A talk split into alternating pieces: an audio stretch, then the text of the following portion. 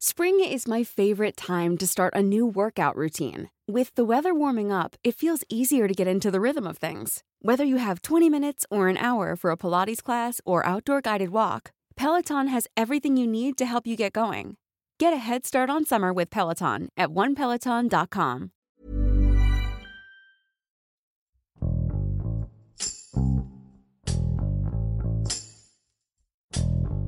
Chihuahua es uno de los estados donde el semáforo de reapertura ante el COVID-19 pasó de rojo a naranja, pero Ciudad Juárez, uno de los municipios más afectados, se han reportado nuevos brotes del virus. Varias industrias manufactureras de esta ciudad se convirtieron en focos de contagio, reportando el pasado 17 de junio al menos 62 casos de coronavirus en trabajadores, de los cuales 25 fallecieron. Esta no es la primera vez que ocurren los contagios dentro de las maquiladoras. Desde abril, cientos de trabajadores habían manifestado la ausencia de medidas sanitarias en el área de trabajo y el riesgo al que se exponían. Paola Gamboa, reportera del Heraldo de Juárez, nos cuenta cuáles serían las graves consecuencias de un nuevo cierre si las empresas no toman las precauciones necesarias para cuidar a sus empleados. Yo soy Hiroshi Takahashi y esto es Profundo.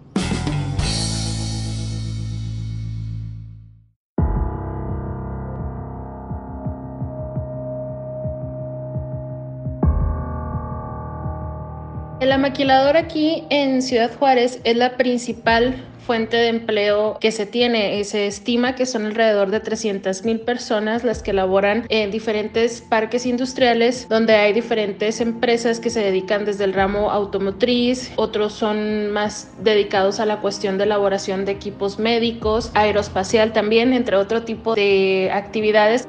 La industria maquiladora socialmente es uno de los pilares más importantes porque brinda empleo a más de eh, 300 mil personas aquí y el arraigo que siente la gente hacia la industria maquiladora pues es demasiado, ¿no? Dentro de una familia al menos una persona, un conocido o alguien trabaja o trabajó o conoce a alguien que está dentro de la industria maquiladora.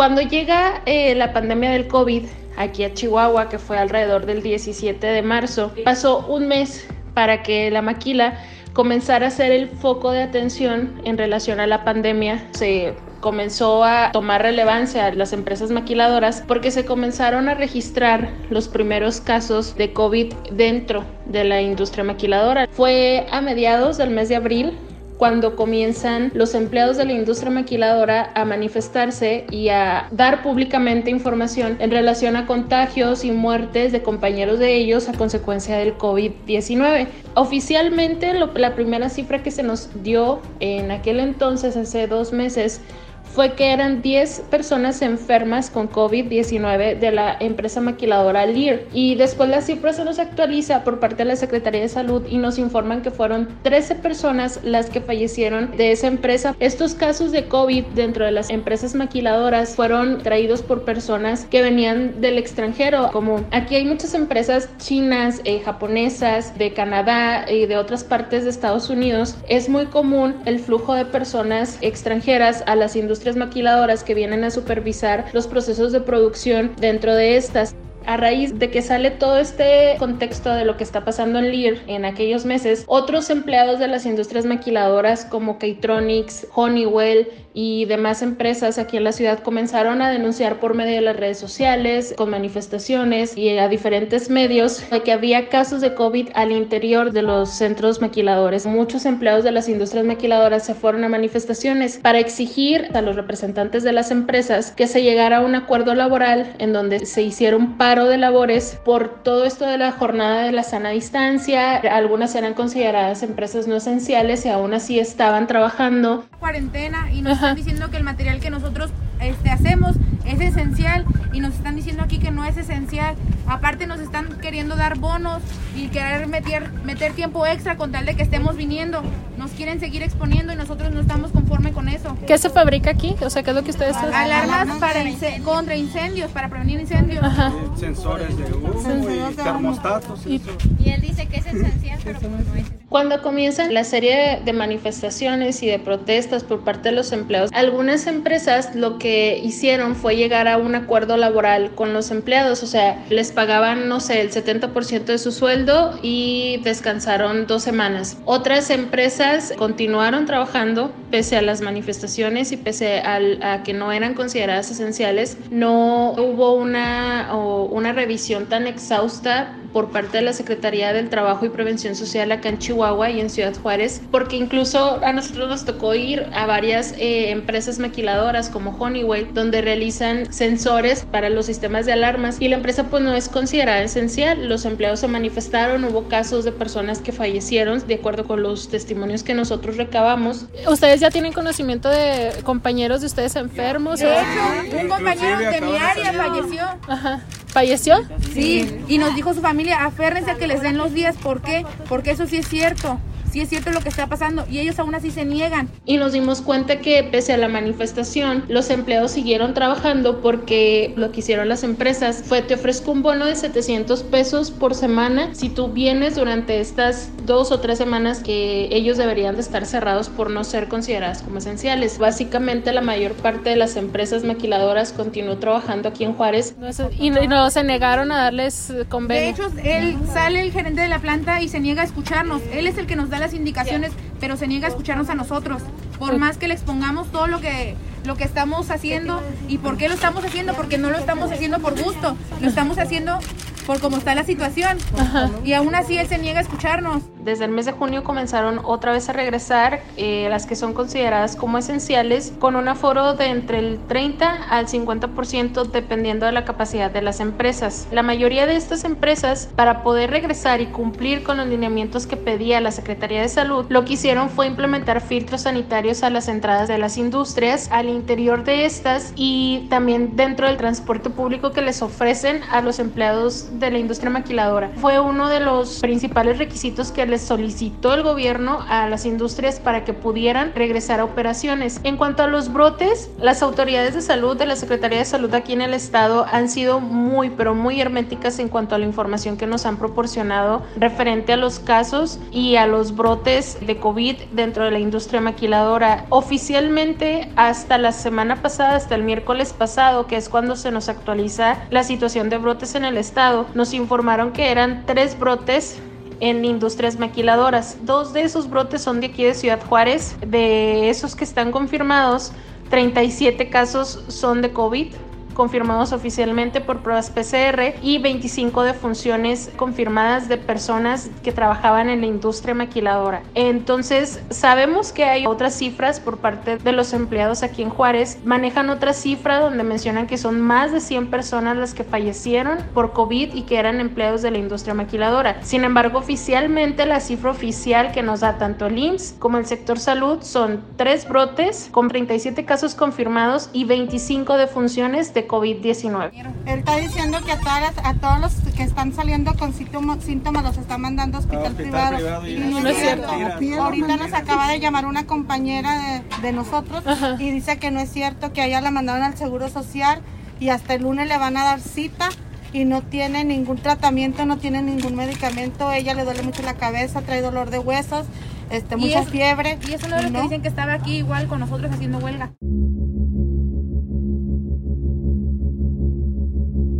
El realizar este tipo de coberturas de COVID desde el lado de la maquila, en el lado de, las manifestaciones, fue ponerte en el lugar de los empleados de la industria maquiladora. El sentir de ellos que decían que su vida no valía un bono, que querían las medidas de precaución para poder trabajar. La mayoría de ellos pedían cubrebocas, gel, cosas básicas ahorita en, en esta pandemia que no las tenían dentro de las empresas para poder trabajar. Fue entender un poquito más al trabajador porque muchas veces nosotros decíamos, están exagerando o están, se están manifestando porque quieren irse a su casa con todo pagado y, y no trabajar, pero realmente el poder escuchar testimonios de personas que perdieron a su papá, que perdieron a, algún familiar por el COVID, que lo contrajeron dentro de las industrias maquiladoras. En mi caso me hizo ser un poquito más sensible en relación a la situación, en las condiciones en las que ellos trabajan. Muchos de ellos comentaban que trabajaban pues todo el día, todo su turno desde las 6, 7 de la mañana hasta las 3 de la tarde y que pues era muy desgastante aparte el estar pensando en si se van a contagiar o no, porque las líneas de producción pues trabajan de una forma muy, muy cercana, no hay sana distancia entre ellos. Y en cuanto a medidas de prevención y demás, ¿les han dado algo?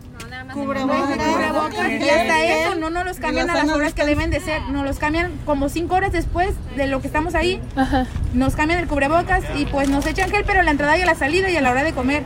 Mientras todo ese tiempo que estamos ahí dentro de la empresa, nos, pues no nos pasan ni dando. Entonces fue un poco complicado también cuando en mi caso que yo buscaba la fuente oficial para saber pues cuántos datos tenían ellos, cuántos casos oficialmente estaban confirmados y ver cómo nos negaban la información. Al principio el IMSS no nos daba nada de información, tampoco nos daba información el sector salud. Después nos confirmaron dos brotes, luego eh, esos dos brotes, toda la pandemia, han sido los únicos que han confirmado, o sea, desde abril, solamente esos dos brotes han confirmado aquí en Juárez y no han dado más información. Y luego vas tú con los empleados de la industria y te dicen otras cifras y pues otro panorama diferente al, que, al oficial entonces también fue confuso, fue que te ponían entre la espada y la pared porque en una parte sabes que los empleados no te están mintiendo, pero también sabes que el sector salud sí. Entonces a veces no sabía en mi caso por dónde irme o cómo ser objetiva y darle voz a las dos partes, ¿no? Porque al final de cuentas los empleados son los afectados, son los que están dentro de estos lugares y son los que están siendo víctimas a lo mejor de los contagios o de los jefes que a fuerzas los hicieron ir a trabajar aún y estando la pandemia, pero al momento de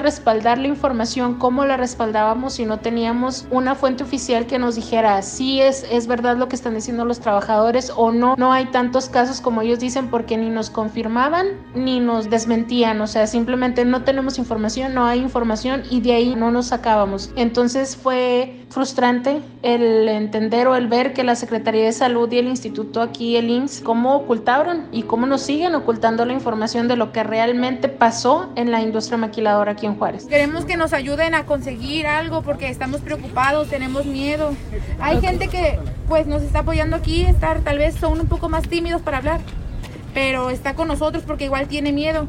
Entonces, pues queremos que esto se escuche, que escuchen que Honeywell nos está exponiendo, que no nos quiere dar días y ya llevamos así, nada más están ofrece y ofrece bonos. La importancia que tuvo el que los medios publicáramos y le diéramos voz a los empleados de la industria maquiladora en la pandemia del COVID, yo creo que sí fue de gran importancia porque logramos que se les pusiera atención, que se hablara de ellos, le dimos ahora sí que cara a las víctimas que perdieron la vida por esta situación del coronavirus y es gracias a ello que ahorita estas empresas cuando están regresando a la nueva normalidad son las que están en el foco de las autoridades y son a las que se está monitoreando y se está revisando que cumplan con las medidas de prevención para evitar nuevos brotes al interior de esto. Si no se hubieran hecho las publicaciones, a mi modo de ver, no hubiera estado la revisión y el, el control tan exhaustivo como está ahorita Ahorita que ya inició lo que es la llamada nueva normalidad aquí en Chihuahua, 22 de junio, en Ciudad Juárez se reactiva parte de la economía porque pasamos al semáforo naranja. ¿Qué va a pasar? Pues es que estamos esperando esta segunda oleada de casos, ¿no? Las autoridades de salud han sido muy enfáticas en que viene un rebrote, que van a ser estos casos que se detectan en unos 15 o 20 días aproximadamente de todas estas personas que regresaron a trabajar a la maquiladora a diferentes áreas de la ciudad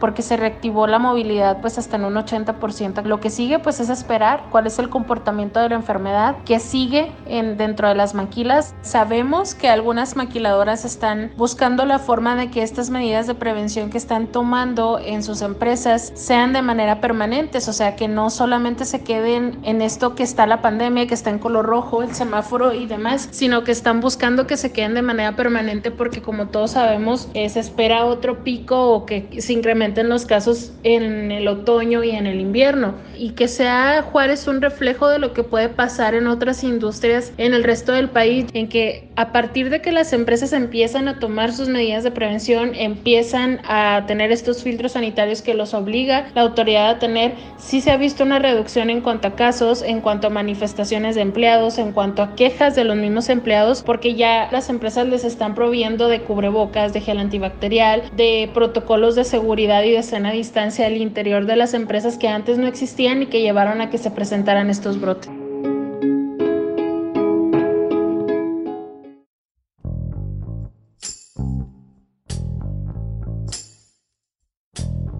Escuchamos a Paola Gamboa, desde Chihuahua, quien nos explicó por qué varias maquiladoras siguieron operando pese a las restricciones sanitarias, lo que provocó que surgieran nuevos brotes de COVID-19. Desde que comenzaron los contagios en abril, algunas empresas pasaron por alto el control sanitario exhaustivo, obligando a sus empleados a continuar su trabajo sin darle demasiada importancia al riesgo que corrían en sus áreas de trabajo. La nueva ola de contagios puso en evidencia la ineficacia de los protocolos sanitarios, esto si no existe el compromiso por parte de las empresas para aplicarlos de manera correcta y estricta. Es por ello que algunas maquiladoras buscan implementar estas medidas de manera permanente para evitar más pérdidas, tanto humanas como económicas.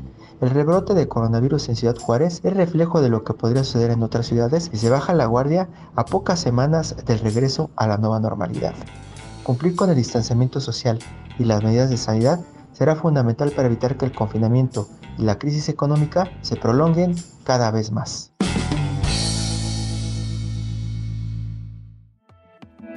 Te invitamos a suscribirte a nuestro podcast a través de las plataformas de Spotify, Apple Podcast y Google Podcast para que no te pierdas ningún episodio. Además puedes seguir todos los podcasts de la OEM a través de nuestro Twitter arroba podcastom. Te recomendamos escuchar Aderezo, donde nuestras especialistas en nutrición tienen las mejores recomendaciones para mejorar la alimentación, porque no hay nada más rico que sentirse sano. Hasta la próxima. Esto es Profundo, un reporte a fondo de la Organización Editorial Mexicana. Hey, folks, I'm Mark Marin from the WTF Podcast, and this episode is brought to you by Kleenex Ultra Soft Tissues your ally to help tackle your allergy symptoms this season. I love the change of seasons, but nobody loves pollen and all those other things floating in the air that make you sneeze during this nice weather. Kleenex Ultra Soft tissues are hypoallergenic and allergist approved. So fight back against watery eyes and runny noses without worrying about irritating your skin. For this allergy season, grab Kleenex and face allergies head on.